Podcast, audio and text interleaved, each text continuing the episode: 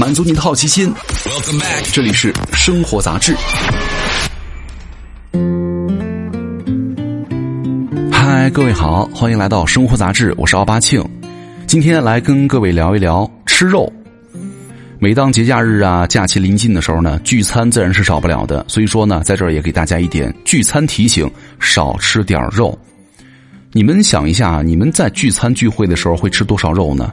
吃火锅、吃烧烤。不多点几盘肉，总觉得亏了。三两好友聚餐呢，动辄就是三四盘肉，一盘呢一百到两百克，每个人起码每餐吃进去一百克肉，没问题吧？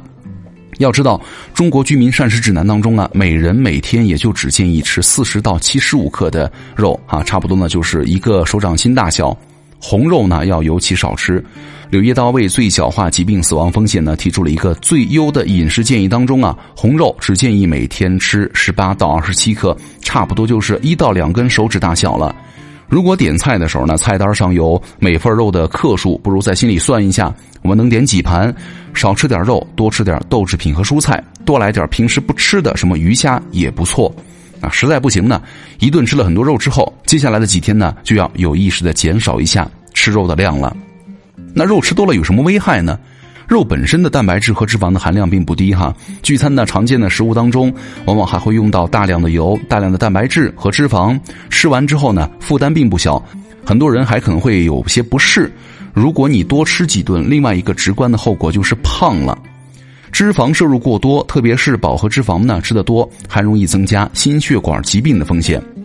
我们特意提醒大家要少吃什么猪肉、牛肉、羊肉等红肉，一方面是因为他们在加工和烹饪的时候呢，容易在高温和油烟之下产生多种致癌物；另外一方面，大量的吃红肉啊，摄入了太多的血红素铁，也会提升体内的自由基水平，也会增加心血管系统疾病的风险。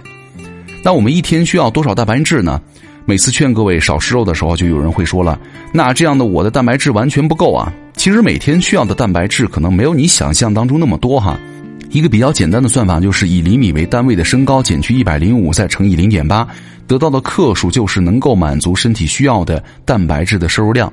但是呢，这个系数会根据不同的群体会有所调整哈。如果有额外的需求，当然就需要适量的增加了。直接参照中国居民膳食营养素的摄入量表呢，会更直观一些。那有人说，那我健身，健身人群需要怎么吃？吃多少呢？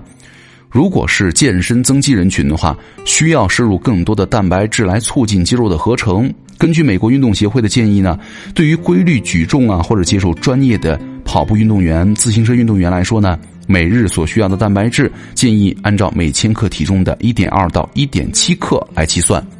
所以说，对于日常健身的人来说呢，在碳水主吃正常吃。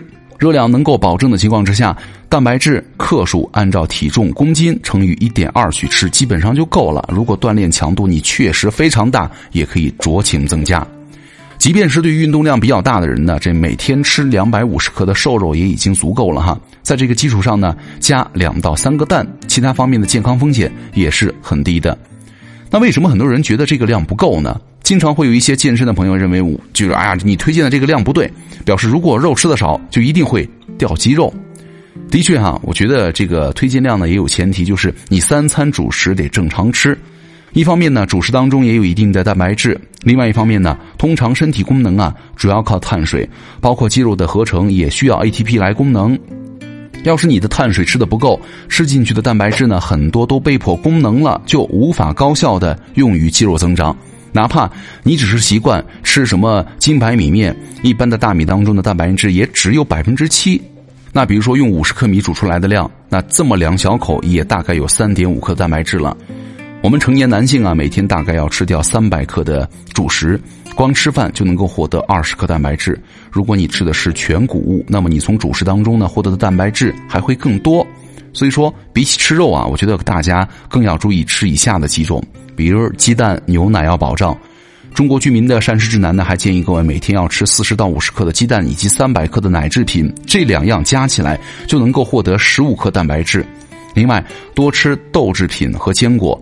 豆制品和坚果呢，也是蛋白质的理想来源哈。除了蛋白质呢，吃它们还能够补充膳食纤维、不饱和脂肪酸和钙。其实，对于一般的年轻人呢，我们更鼓励大家通过植物性的食物来摄取蛋白质。有很多的研究显示，植物蛋白对于他们的肾脏啊、肠道菌群、激素水平以及心血管来说呢，都更有好处。